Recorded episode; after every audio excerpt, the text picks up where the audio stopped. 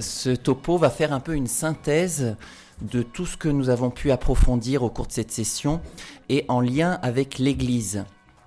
Et il est très important aujourd'hui d'avoir les idées bien claires sur ce qu'est l'Église. Donc, euh, on a pu avoir au cours de cette session découvrir des aspects de la Vierge Marie pour avoir une relation plus profonde, plus aimante. Et là, nous allons essayer de d'approfondir ce qu'est l'Église pour justement mieux la comprendre et mieux l'aimer. Donc on verra dans une première partie que le mystère de l'Église se dévoile à travers le mystère de la Vierge Marie. Dans une deuxième partie, on verra que en effet, l'Église à l'exemple de Marie est vierge et mère. Et dans une troisième partie, nous verrons que Marie est la mère de l'Église. Première partie, le mystère de l'Église révélé à travers le mystère de la Vierge Marie. Donc tout d'abord, parlons en quelques mots de la crise de l'Église. Donc Père Bernard nous a dit qu'il faudrait toute une session pour en parler. Donc là, ça sera vraiment très brièvement. Alors, d'après le cardinal Sarah, actuellement, et nous sommes tout à fait d'accord avec lui, l'Église vit son vendredi saint nous assistons avec beaucoup de souffrance à une perte massive de la foi dans l'Église. Des pasteurs n'enseignent plus certains points de la doctrine catholique sur les fins dernières, le péché, la grâce, et puis bien d'autres points encore. L'Évangile, la parole de Dieu, est relativisée, elle est rabaissée à une simple parole humaine, on la met sur le même pied d'égalité que par exemple des poèmes, qu'un art littéraire. Les sacrements, eux aussi, là on l'a constaté aussi avec beaucoup de, souffrance lors du confinement, euh, les sacrements sont banalisés, relativisés aussi. Il n'est plus nécessaire de se confesser.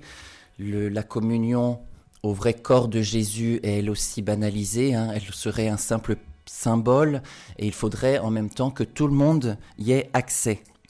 Et cette crise de la foi rejaillit sur une crise de la morale. L'Église s'est laissée pénétrer par l'esprit du monde. Il faudrait, ça on l'entend bien, c'est la tolérance. Il faut être tolérant aujourd'hui. Il faudrait accepter toutes les situations. Il faut que l'Église soit ouverte, accessible à tous. Même accepter toutes ces situations, même celles contraires à la loi de Dieu, bien sûr. Et donc Dieu de miséricorde devrait s'adapter à l'homme pécheur, c'est-à-dire de laisser l'homme dans la boue de son péché. Et on le voit, voilà, tout ça, c'est euh, ce qui se vit malheureusement en Allemagne avec ce chemin synodal où on parle de l'ordination des femmes, on parle de bénédiction des couples homosexuels, où il faudrait en fait une nouvelle église, une église non hiérarchique, une église ouverte à tous, et en réalité, c'est terrible, mais une église sans le Christ, une église sans Jésus. Donc une église humaine qui, a, pour point de référence le monde. Et donc, euh, l'Église euh, perçue comme cela est sans intérêt. Elle devient une association comme les autres. Elle n'a plus aucune spécificité. Et Jésus dit dans l'Évangile, eh bien, euh, elle devient fade. Il n'y a plus qu'à la jeter dehors. Elle devient un simple programme d'action qui peut du coup être changé au gré des circonstances, au gré des événements. Donc la crise de l'Église que nous vivons actuellement est très grave. Mais ne nous décourageons pas, l'Église appartient à Jésus. Écoutons l'évêque Saint Jean Chrysostome dans une homélie qu'il prononça au moment de quitter sa ville dont il était exilé en raison de sa foi en 401. Les vagues sont violentes, la houle est terrible, mais nous ne craignons pas d'être engloutis par la mer, car nous sommes debout sur le roc. Que la mer soit furieuse, elle ne peut briser ce roc. Que les flots se soulèvent, ils sont incapables d'engloutir la barque de Jésus. Voilà, toujours cette même idée, c'est que l'Église appartient à Jésus et qu'il ne l'abandonnera pas. Donc l'Église n'est pas ce que certains veulent en faire. Donc maintenant, après avoir vu quelques éléments qui défigurent le visage de l'Église, on va regarder la beauté de l'Église à travers la Vierge Marie. Donc une deuxième sous-partie, l'Église est sainte à l'image de la Vierge Marie, l'Immaculée Conception. Alors on vous en a un petit peu parlé, c'est que dans le Concile Vatican II, dans la constitution dogmatique Lumen Gentium, le chapitre 8 est consacré à la Vierge Marie. Et ce n'est pas un hasard, c'est que les pères du Concile comprenaient l'importance de l'étude de, la Marie, la mariologie, pour mieux comprendre, approfondir le concept d'Église. La Vierge Marie apporte dans son mystère quelque chose pour comprendre le mystère de l'Église. Et aussi que la mariologie est vraiment une discipline théologique. Elle permet de mieux comprendre aussi le mystère du Christ. Ça, on l'a développé au cours de cette session. On a vu aussi que la Vierge Marie avait tout reçu par anticipation des grâces de son Fils pour notre salut. Elle est l'Immaculée Conception, la toute pure, la Mère de Dieu. Et tous ces privilèges ne s'éclairent qu'à partir du Christ. Donc, euh, son mystère ne se comprend qu'à partir de Jésus. Et il en est de même pour l'Église. L'Église ne peut se comprendre qu'en référence au Christ. Et donc une image qui est souvent reprise, hein, c'est l'image de la lune qui euh, tire tout son éclat du soleil. De même, la Vierge Marie ou l'Église tirent tout leur éclat du Christ. Et Sœur Gaëtan, hier, nous a parlé de l'image de la neige, c'est la même euh, réalité. L'Église est née du côté ouvert du Christ mort sur la croix. L'Église a été manifestée le jour de la Pentecôte. Donc l'Église est un mystère mystère dans le sens où euh, c'est un mystère de lumière, un mystère qui nous dépasse, qui n'est pas irrationnel, mais qui, euh, dans toute sa plénitude, dépasse notre raison et qui demande que Jésus lui-même nous éclaire sur ce mystère. En effet, pourquoi c'est un mystère? Parce que l'Église est à la fois une assemblée visible, nous, nous sommes les membres de l'Église, visibles, une société doté d'organes hiérarchiques, le pape, les évêques, les prêtres unis aux évêques, et puis les fidèles laïcs, les consacrés. Donc il y a une hiérarchie dans l'Église qui est voulue par Jésus, qui est visible sur la terre, et en même temps, l'Église est une communauté spirituelle, le corps mystique du Christ. On en reviendra, on reviendra sur cette image de corps mystique du Christ. Donc cette réalité invisible. Aujourd'hui, ça tombe bien, c'est le jour de la Toussaint on pense, on prie à tous ces saints, tous ceux qu'on ne voit pas avec nos yeux de chair, mais qui sont présents et qui constituent l'Église centrée sur Jésus. Et l'Église est un mystère féminin. Donc ça, Mère Hélène nous l'a développé un petit peu hier, et on va le développer avec l'aide euh, du cardinal Ratzinger, euh, qui le développe dans une euh, conférence. Et on commentera, c'est très dense sa citation, donc on la commentera en même temps qu'on la lira. Au point de départ masculin, activiste et sociologique de peuple de Dieu, s'oppose le fait que l'Église est féminine. Alors vous avez tous entendu une image qui permet de représenter l'Église est celle de peuple de Dieu. Le Concile la reprend, mais cette image est une image, donc elle est imparfaite. Elle a besoin d'autres images pour mieux comprendre l'Église, parce que cette image peut être comprise simplement d'un point de vue humain, d'un point de vue le cardinal nous dit sociologique, c'est-à-dire euh, selon les sciences humaines, donc en comparant par rapport aux autres sociétés euh, de la Terre, et donc de réduire l'Église au masculin, à ce qu'on peut en faire, à ce côté activiste. Le cardinal Ratzinger continue. Cela signifie, ici s'ouvre la dimension du mystère qui dépasse le sociologique et où apparaissent pour la première fois le vrai fondement et la force unifiante sur lesquels repose l'Église. L'Église est plus que peuple, plus que structure et action. En effet, si, comme on l'a vu tout à l'heure, si elle est que structure et action, c'est un programme social, donc qui peut être changé. Et ça n'unifie pas euh, l'Église, ça ne trouve pas ce centre d'unité qui est beaucoup plus profond. Ratzinger continue. En elle vit le mystère de la maternité et de l'amour conjugal qui rend possible la maternité. Donc toujours pareil, Mère Hélène en a parlé hier, hein, euh, cet amour conjugal, cette représentation de l'amour conjugal qui signifie ce don total pour Jésus. Et dans ce don, eh bien, on arrive à cette maternité. C'est parce qu'elle se, l'Église se donne tout au Christ qu'elle peut en devenir la mère. Il continue, la piété ecclésiale, l'amour pour l'Église n'est possible que si ce mystère existe. Pour aimer réellement l'Église, il faut comprendre son mystère. On n'aime pas, euh, au sens fort du terme, une euh, simple association qui peut changer au gré euh, des événements. Là où l'Église n'est encore vue que d'une manière masculine, structurelle et institutionnelle, là le caractère propre de l'Église a disparu cet événement central dont il s'agit dans la Bible et chez les pères toutes les fois qu'ils parlent de l'Église. Donc cette idée ne vient pas euh, du cardinal Ratzinger, elle est réellement ancrée dans la tradition et dans l'Écriture sainte. Donc vraiment, voilà, l'Église est la bonne terre, cette bonne terre qui fait germer la grâce dans nos âmes, qui la fait croître et mûrir. Et donc c'est de là que l'Église est mère, et elle est mère parce que elle s'est toute donnée à son époux, le Christ. Quel est le lien avec la Vierge Marie? Eh bien parce que Marie incarne parfaitement ce mystère féminin. Le cardinal nous dit C'est pourquoi l'Église a besoin du mystère marial. Et elle est elle-même mystère marial. Là, vous voyez, c'est très fort. C'est pas une simple image. Marie incarne parfaitement l'Église. Marie en quelque sorte, est l'Église.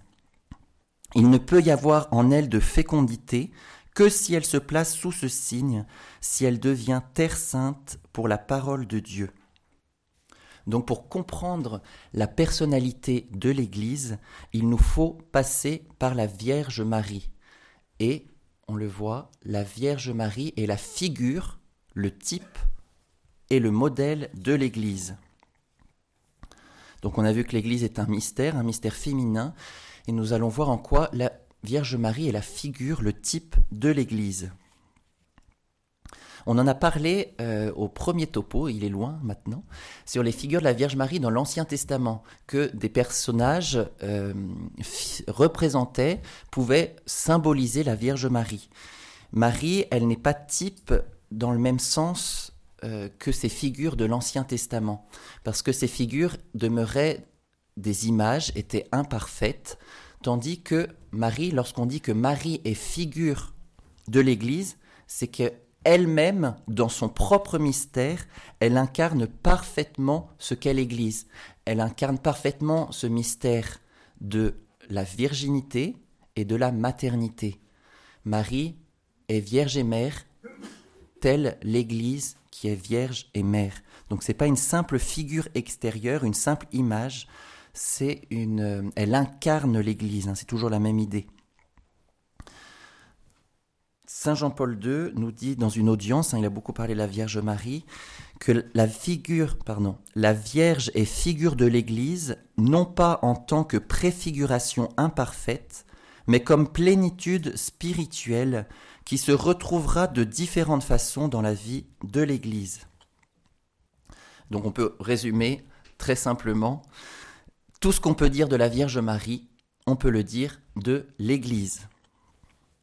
Donc continuons un petit peu euh, notre... Euh, euh, comment on pourrait appeler Continuons de creuser ce mystère de l'Église à travers la Vierge Marie. Donc on a parlé des images qui permettent de mieux définir l'Église. On a vu celle de peuple de Dieu qui a sa valeur et qu'il faut ancrer dans l'Ancien Testament, mais elle peut être utilisée par certains pour euh, vouloir une Église euh, contre la hiérarchie, une, une, Église, une société humaine, démocratique, anti-hiérarchique.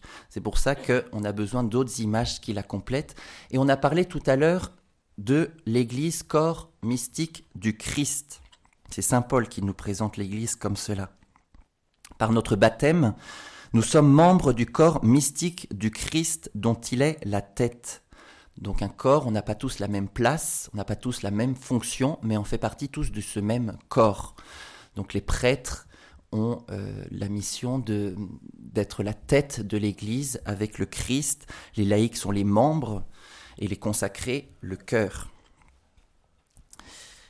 Et c'est un corps qui vit. Et là, c'est très important de comprendre que ce n'est pas une simple association de tous ses membres qui ferait égal le corps. C'est beaucoup plus que cela, c'est beaucoup plus qu'une simple corporation. C'est un corps qui vit de la vie d'en haut. C'est un corps qui est animé par l'Esprit Saint. L'Esprit Saint qui unifie tout ce corps. Il est, l'Esprit Saint est comme l'âme de ce corps dont Jésus est la tête. Mais en disant cela, le mystère de la Vierge Marie va nous aider à mieux comprendre cette image de corps du Christ. Parce que l'Église, ou le croyant, par conséquent le croyant, ne sont pas engloutis, absorbés dans le Christ, comme si on serait fondu dans ce grand tout et qu'on n'aurait plus de liberté, qu'on serait, on n'aurait plus de personnalité, on serait tous voilà informes dans ce grand tout. Et là encore, le cardinal Ratzinger permet d'éclairer cette image de corps du Christ. Au sens paulinien, l'expression corps du Christ que nous sommes est toujours à comprendre sur l'arrière-plan de la formule de la Genèse 2, 24. Les deux ne seront qu'une seule chair. L'Église est le corps, la chair du Christ, dans la tension spirituelle de l'amour, où s'accomplit le mystère conjugal d'Adam et d'Ève, donc dans le dynamisme d'une unité qui ne supprime pas le face-à-face. Alors c'est une phrase qui est très dense, mais qui euh, est très simple à comprendre. C'est que, euh, toujours cette même idée, hein, que le Christ s'est livré pour l'Église, et en retour, l'Église s'offre tout entier au Christ dans cette euh, image spirituelle, hein, qu'il faut pas rabaisser à un simple point humain de l'amour conjugal. Donc c'est vraiment une donation totale de tout son être. Mais cette donation totale ne fait pas qu'elle est engloutie. Non, il reste, il demeure ce face à face.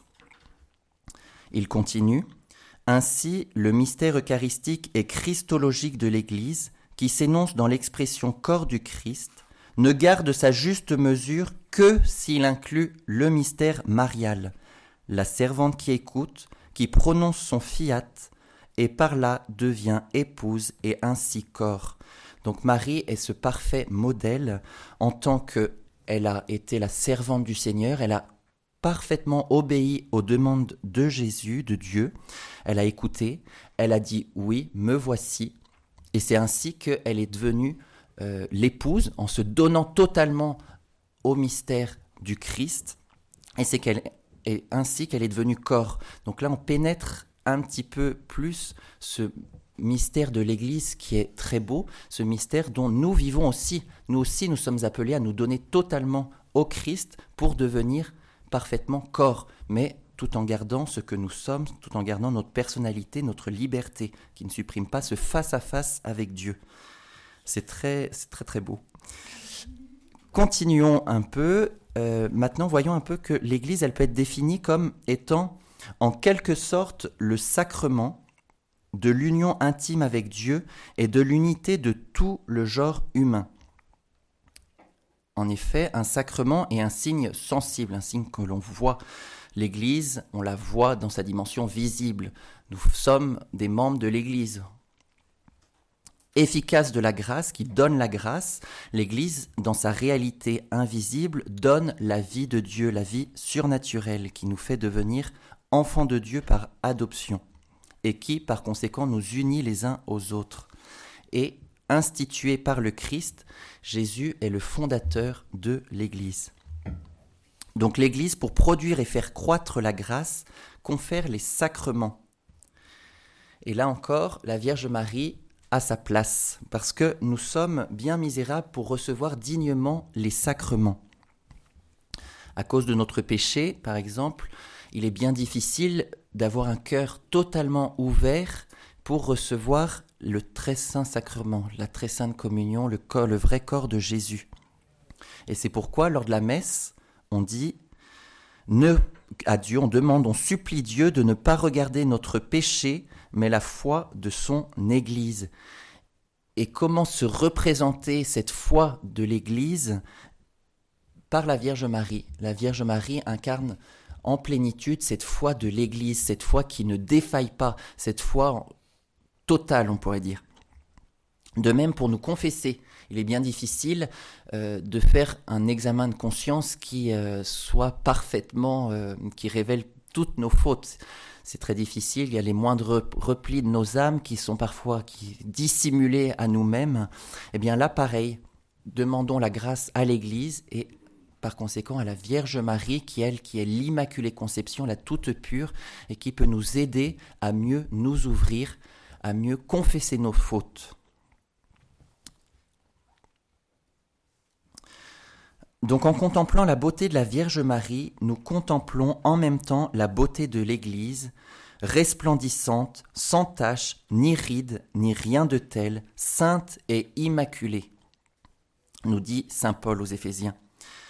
Marie a été glorifiée par Dieu dans son corps et dans son âme dans le mystère de l'Assomption. Frère Pillot nous en a parlé. Elle est une anticipation de la gloire de l'Église déjà en germe ici-bas.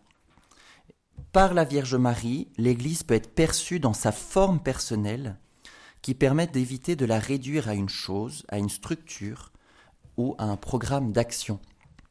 L'Église sera totalement euh, ce qu'elle doit être au moment, à la fin des temps, lorsque euh, tout sera tout en Dieu, que on sera réunis en Dieu. Et là, elle resplendira de cette gloire, de cette gloire que Marie connaît déjà par son mystère de l'Assomption. Donc, dans une troisième sous-partie, nous allons euh, essayer de mieux comprendre la nécessité d'aimer l'Église qui est notre mère. Aimons l'Église, elle est notre mère. Que faire face à cette défiguration du mystère de l'Église? Tout simplement de l'aimer, parce qu'elle est notre mère. Elle resplendit, dans sa réalité spirituelle, de la gloire de Dieu, toute parée pour son époux divin, le Christ. L'Église est sanctifiée par le Christ et animée par l'Esprit Saint. Et en même temps, elle est composée de membres pécheurs. Le cardinal Journet dit L'Église est sainte. Et ça, il faut vraiment, c'est très important aujourd'hui de le maintenir. L'Église est sainte, mais composée de membres pécheurs. Ça, nous le faisons l'expérience tous les jours. Nous-mêmes, nous sommes membres de l'Église, mais on défigure son visage par nos péchés. Et bien plus grave, euh, les ministres ordonnés qui défigurent plus gravement son visage en étant coupables euh, de choses indignes de l'Église. Mais ne nous laissons pas tromper. L'Église ne peut pas être anéantie par les péchés des hommes, même si aujourd'hui on connaît une crise sans précédent. L'Église demeure dans ce petit reste qui veut rester fidèle au Christ, et c'est à cause de cela qu'elle subit persécution et tribulation. Mais ce petit reste est protégé par Marie, il est sous son manteau de grâce qui s'étend sur tous les membres de l'Église. Marie nous révèle le vrai sens de l'Église, et on l'a un petit peu abordé, hein, Saint Louis-Marie Grignon de Montfort euh, disait que plus on aime Marie, plus on aime Jésus. Et on pourrait un petit peu le paraphraser en disant que plus on aime Marie, plus on aimera l'Église.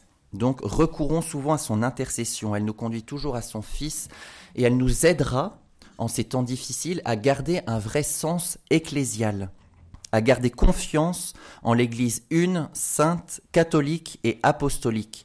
Et on l'a souligné aussi au cours de cette session, hein, c'est que Marie est souvent invoquée comme étant un rempart contre les hérésies.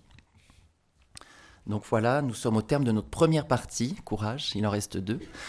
Donc on a vu que Marie est un que l'Église est un mystère féminin et euh, on, a, on a développé cette image surtout de l'Église corps mystique du Christ et tous ces développements on l'a fait avec l'aide de la Vierge Marie qui est figure type de l'Église et ce que nous allons développer, l'Église vierge et mère. Donc tout d'abord, Marie, Vierge et Mère. Alors là, ça va aller vite parce que on l'a déjà bien étudié au cours de cette session. La virginité de la Vierge Marie appelle sa maternité. Toujours cette même idée, hein, cette virginité perpétuelle. Marie est toute à Dieu, Marie est totalement disponible à la volonté de Dieu, et c'est ainsi que l'Esprit Saint peut œuvrer en elle et faire d'elle la mère du Sauveur et la mère de tous les hommes. Elle est toute donnée à cette œuvre de Jésus, telle une épouse envers son époux. Et que cette, maternité, elle s'étend à tous les hommes. Elle devient notre mère dans l'ordre de la grâce au pied de la croix. Lorsqu'elle offre son Fils, elle nous enfante à la grâce. Maintenant, voyons l'Église Vierge et Mère. Alors hier, on, en a un peu parlé, Mère Hélène vous en a un peu parlé, euh, de cette Église Vierge et Mère. L'Église, à l'exemple de Marie, est vierge dans sa foi et son espérance qu'elle doit transmettre intègre et pure. Elle est vierge dans son obéissance confiante envers son fondateur. Le cœur de l'Église doit battre à l'unisson de celui de Jésus en vue d'être animé par une charité sincère. Mais et ça on le constate tous les jours, cette fidélité de l'Église envers Jésus demeure un combat. Jean-Paul II nous dit dans une audience, Garder l'intégrité de la foi représente une tâche exigeante pour l'Église, appelée à une constante vigilance, même au prix de sacrifices et de luttes. En fait, la loi de l'Église est menacée, non pas seulement par ceux qui rejettent le message de l'Évangile, mais surtout par ceux qui, accueillant seulement une partie de la vérité révélée, refusent de partager pleinement tout le patrimoine de foi de l'épouse du Christ. Ça se vérifie particulièrement aujourd'hui.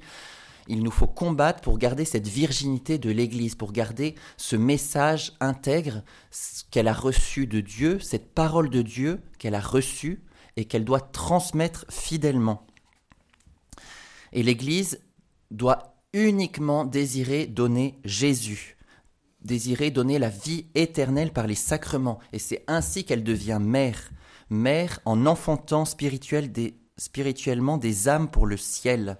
Par le baptême, en effet, hein, qu'on reçoit par l'Église, nous sommes purifiés du péché originel et nous naissons à la vie de la grâce. une nouvelle naissance. Nos parents nous ont donné la vie sur cette terre et l'Église nous a enfantés à la vie du ciel.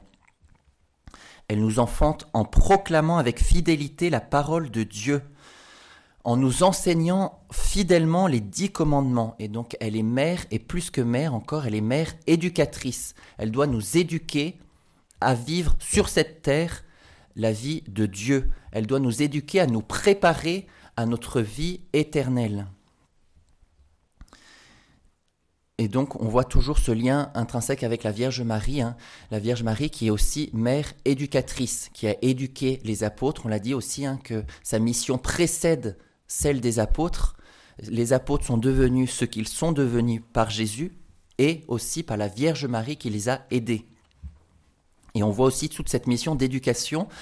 Euh, on l'a vu hier dans la veillée, dans chacune de ces apparitions, la Vierge Marie éduque euh, le voyant et aussi à travers elle le peuple chrétien. Quelle est notre place dans l'Église Vierge et Mère? Donc la troisième sous-partie. Est-ce que toutes ces méditations qu'on voit sur euh, l'Église Vierge et Mère euh, a un impact sur notre vie? Et moi, concrètement, dans l'Église, quelle est ma place? Alors nous, nous sommes les membres de l'Église et nous sommes tous appelés à rayonner la sainteté de l'Église Vierge et Mère. Donc en étant saint, on rayonne ce que doit être l'Église, ce qu'est l'Église dans sa réalité spirituelle. Et euh, tel est le but de notre vie. Notre vie, quel que soit notre état de vie, pardon, je répète, est une quête du véritable amour qu'est le Christ. Et on doit vivre de la foi, de l'espérance et de la charité.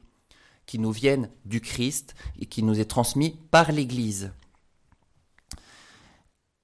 Et Jean-Paul II souligne, toujours dans une audience, L'Église n'est pas vierge dans le corps de tous ses membres, mais elle possède la virginité de l'esprit, c'est-à-dire la foi intègre, l'espérance solide, la charité sincère. Donc voilà, là on voit la virginité de l'esprit en se donnant totalement à Jésus pour faire rayonner son Église. Mais là aussi, Mère Hélène l'a souligné hier, hein, les consacrés ont une place particulière dans ce mystère de l'Église Vierge et Mère.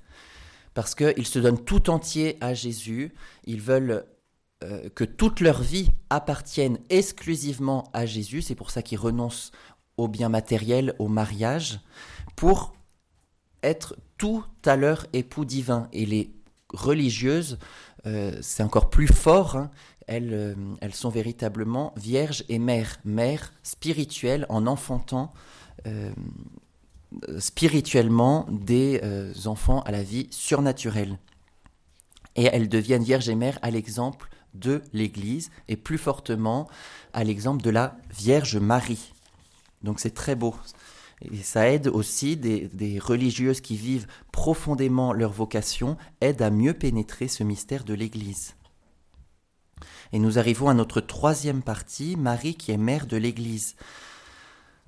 Donc tout d'abord, Marie est un membre suréminent de l'Église. Elle en est la mère. Au Concile Vatican II, on s'est demandé si Marie était vraiment membre de l'Église. Eh bien oui, parce que elle a été elle aussi rachetée euh, par le Christ, par anticipation, mais elle a été réellement rachetée. Elle est une créature, une créature parfaite, mais une créature. Et donc, elle a bénéficié des grâces de la rédemption. Et en même temps, c'est évident, Marie est la mère de Dieu. Elle n'est pas un membre comme les autres. Elle est un membre suréminent. Et par le fait même, ça aussi, ça peut nous aider hein, quand on, on prie la Vierge Marie, ce rapport unique à la très sainte Trinité. Elle est la mère du Verbe incarné, elle est la fille bien-aimée du Père, elle est le temple parfait de l'Esprit Saint. Et donc, le Paul VI, à la fin du Concile, a déclaré solennellement Marie, mère de l'Église. Et Jean-Paul II, avec le recul, dit que euh, Paul VI, en fait, a fait que traduire ce que le chapitre 8 voulait dire de la Vierge Marie. Marie est cette mère de l'Église et c'est un grand signe d'espérance pour nous. Et ça doit augmenter en nous notre amour envers elle et notre confiance envers elle. Elle est notre mère. Et en tant que mère de l'Église, nous devons avoir confiance en son triomphe. Donc là, nous allons parler dans une deuxième sous-partie du triomphe du cœur immaculé de Marie. Il faut qu'on reparte de cette session avec une confiance renouvelée en euh, la Vierge Marie, que malgré les événements du monde qui sont de plus en plus terrifiants, malgré cette crise qui s'aggrave dans l'Église, tournons nos regards vers la Vierge Marie. Ayons foi en son triomphe, le triomphe de son cœur immaculé. On l'a vu hier, c'est à Fatima, aux Trois Bergers, qu'elle annonce ce grand triomphe qui doit aboutir à un temps de paix pour l'Église et dans le monde. Mais ce temps de paix, il doit, arriver après de grandes tribulations. Et c'est pour mieux manifester justement cette puissance que Dieu a voulu par l'intercession de la Vierge Marie. Marie va triompher lorsque le démon croira avoir emporté la victoire. Et elle veut triompher, et ça c'est beau, hein, c'est qu'elle ne veut pas triompher seule, euh, elle est la reine, mais elle veut triompher en tant que reine, mais avec l'aide de son armée. Et nous sommes, nous faisons partie de cette armée. Les petits, les humbles, on est bien euh, fragiles. Euh, c'est très dur actuellement lorsqu'on veut être vraiment fidèle à Jésus, de garder le cap, et on peut se sentir oppressé de toutes parts. Mais c'est justement comme cela que Marie veut triompher. En gardant confiance en elle, elle nous maintient sur la ligne droite. Et elle veut triompher par nous. Donc, une, euh, une aide pour euh, les temps actuels, recourir souvent à la Vierge Marie. Elle est notre rempart pour garder la vraie foi dans toute sa pureté. Elle est demeurée fidèle malgré les épreuves. Elle est notre grand secours et recours contre les démons, contre les idéologies ayant pénétré le sein même de l'Église. Il faut être réaliste aussi, hein, c'est que euh, beaucoup des pans entiers de l'Église vont tomber, mais Marie veille.